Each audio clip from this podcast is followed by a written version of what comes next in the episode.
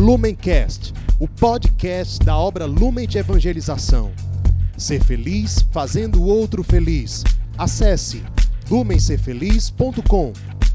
Olá pessoal, que alegria a gente estar aqui mais um dia né, para o nosso Palavra Encarnada, mais um dia para mergulharmos nas palavras do Santo Evangelho, que são para nós palavras de vida eterna, palavras de salvação. E hoje, quinta-feira, dia 19 de agosto, nós nos reunimos mais uma vez em nome do Pai, do Filho do Espírito Santo. Amém. Vinde, Espírito Santo, enchei os corações dos vossos fiéis e acendei neles o fogo do vosso amor.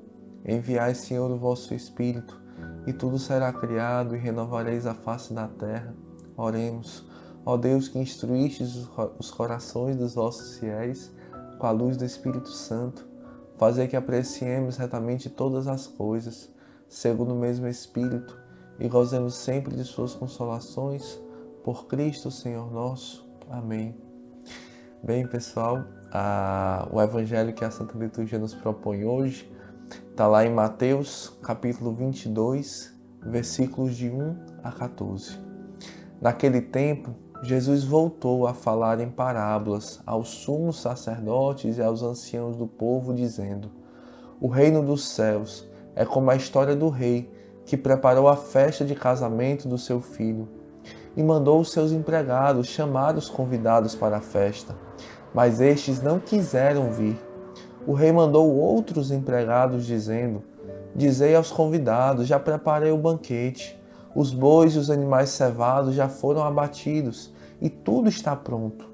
Vinde para a festa. Mas os convidados não deram a menor atenção. Um foi para o seu campo, outro para os seus negócios. Outros agarraram os empregados, bateram neles e os mataram.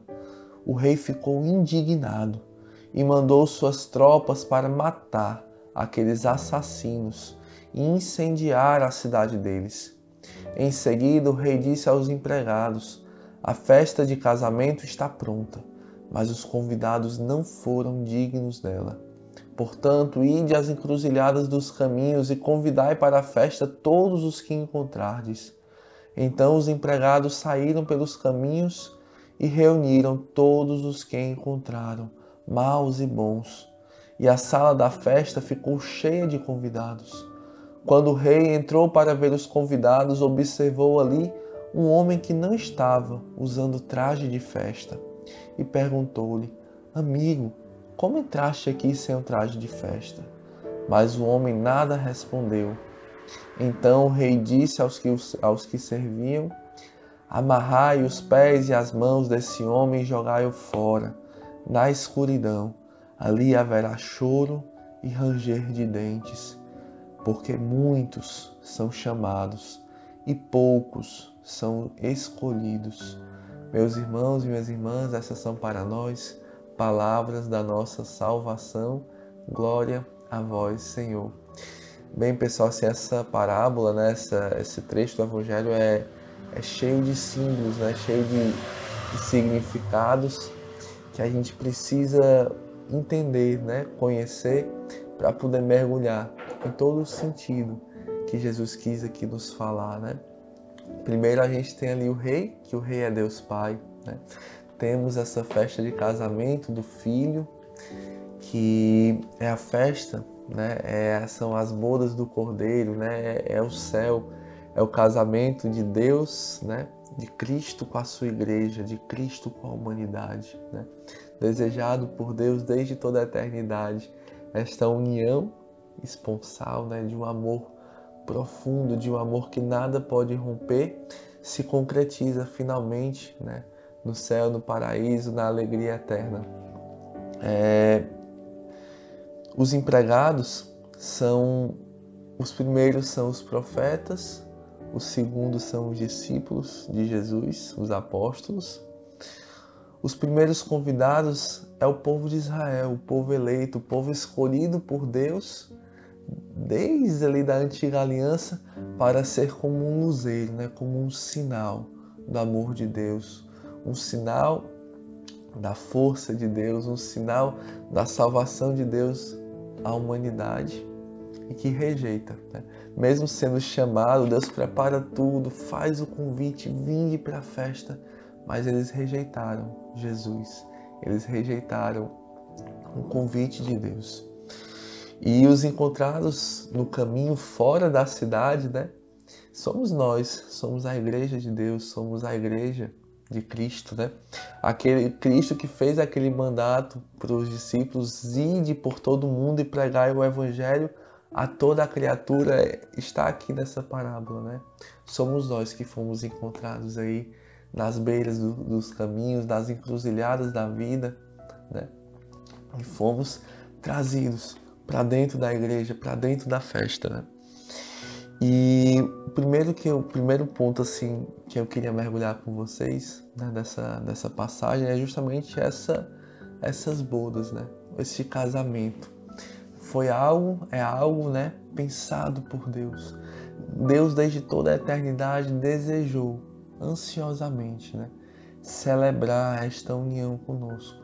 Deus nos criou nesta união e para esta união, né? A gente fala muito dentro do Lume, né? Fomos criados pelo amor, por amor, para o amor. Né? Deus nos criou para Ele. E nosso coração vive inquieto enquanto não repousa nele, enquanto não encontra descanso nele, né? como diz Santo Agostinho. Então, Deus nos criou para Ele, Deus nos criou para si, para estarmos inseridos né? na sua vida, na sua bem-aventurança, na sua alegria sem fim, que é essa grande festa, esse grande banquete preparado por Deus desde toda a eternidade para mim, para você. É, é, é como a gente vê lá em Mateus 25, né? Vinde benditos do meu Pai para o reino preparado para vocês desde toda a eternidade. Foi preparado para você, meu irmão, foi preparado para mim, meu irmão.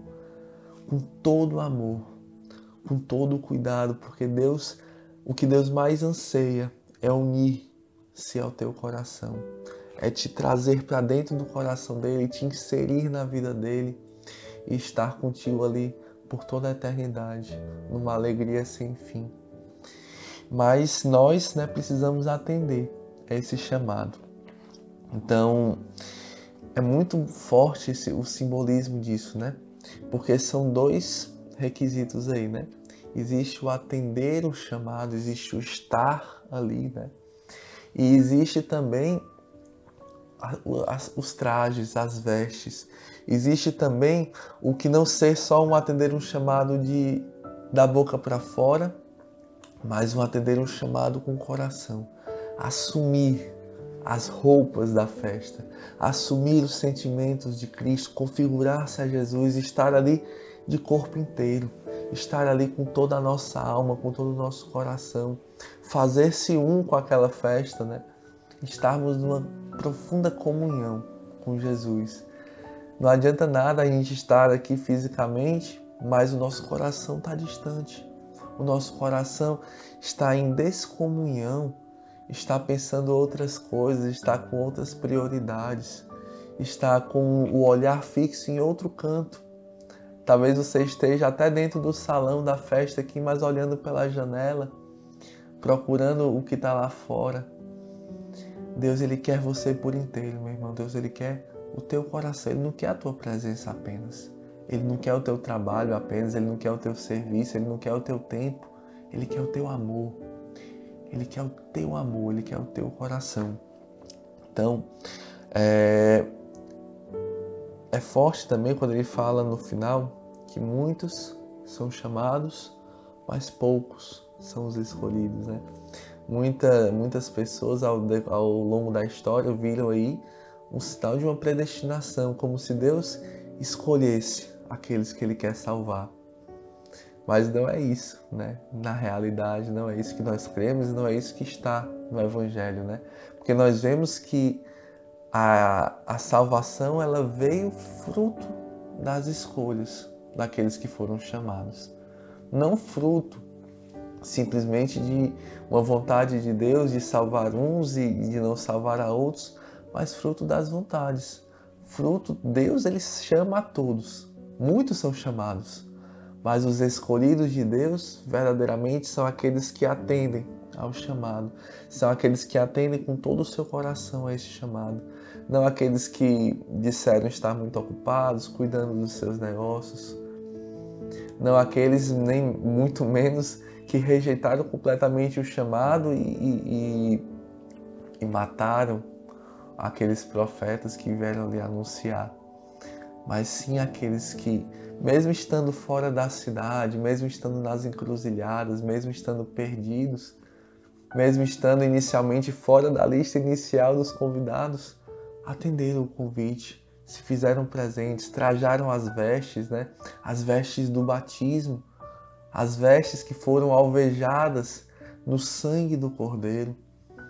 Estão ali prontos para a festa, prontos para gozar daquela alegria sem fim, né? Isso é, é, é lindo, né? De se ver e é lindo de saber como Deus nos escolhe, mesmo sem merecermos, mesmo sem nós fazermos nada por aquilo. Né? Ele escolheu, sim, os piores, né? os menos dignos, os menos capacitados. Eu, você, cada um de nós. E não tem como a gente não fazer né, uma, uma, uma ligação aí dessa passagem com o próprio banquete eucarístico. Né? O banquete que é eucarístico que é ao mesmo tempo uma prefiguração do céu. É o céu já presente hoje, mas é o antecipado, mas é também o céu prefigurado e é também o nosso caminho para lá. Né? Um caminho de nos configurarmos a Jesus cada vez mais, o caminho de vestirmos essas vestes, de mantermos as vestes que nós recebemos do batismo, brancas, né? sem máculas, sem manchas, de limpar as manchas que vão surgindo no caminho, de tornar aquelas vestes brancas de novo, de receber novas vestes do próprio Jesus. Né? E o alimento é Ele mesmo. Né? O alimento não que nós transformamos em nós, mas é o alimento que nos transforma nele. É o alimento que vai pouco a pouco ali configurando o nosso coração, mudando, transformando, curando, restaurando, nos preparando para este dia, para o grande dia em que Deus vai nos chamar, em que Deus vai nos, se Deus quiser, nos achar dignos de si e dizer: Vinde, bendito de meu Pai. Né? Porque eu tive fome, me deste de comer, porque eu tive sede, me deste de beber, estava nu e me vestistes, era peregrino e me acolheste, estava na prisão e me foste visitar. Então, queria encerrar com isso, né? A partir de Mateus 25, é uma frase de Madre Teresa de Calcutá, que todos nós conhecemos, né? que tinha um apostolado, uma vida dedicada a Jesus nos pobres, né? E que certa vez ela comentou o seguinte: Não tenho medo de morrer, porque quando esteja diante do Pai, haverá tantos pobres que lhe, que lhe entreguei com os trajes de casamento que saberão defender-me. Não tenho medo de morrer, porque quando esteja diante do Pai, haverá tantos pobres que lhe entreguei com os trajes de casamento que saberão defender-me. Eu lembrei muito, né, aqui da, de algo que a gente sempre fala muito dentro do mundo, né? Que quando, se Deus quiser, nós chegarmos no céu, né? Vão nos receber muitos dos nossos irmãos, é, nossos irmãos mais abandonados, mais esquecidos, que nós fomos até eles, que nós evangelizamos, que nós dedicamos ali a nossa vida, o nosso suor, as nossas lágrimas, as nossas orações, o nosso tempo. E eles nos receberão ali no, no céu, no paraíso. Que nós possamos ter essa confiança né, de Madre Teresa e possamos pedir a sua intercessão para que a, nós tenhamos também a mesma fidelidade que ela teve ao Cristo crucificado, ao Cristo abandonado, ao, ao Cristo que espera pelo nosso sim e à humanidade que espera pelo nosso testemunho. Né? Então, oremos juntos. Maria, Santa e Fiel, ensina-nos a viver como escolhidos. Forma em nós o Cristo, como tu formaste Jesus no teu ventre. Como tu o educaste, também educa e forma a nós. Somos teus filhinhos, ó Mãe.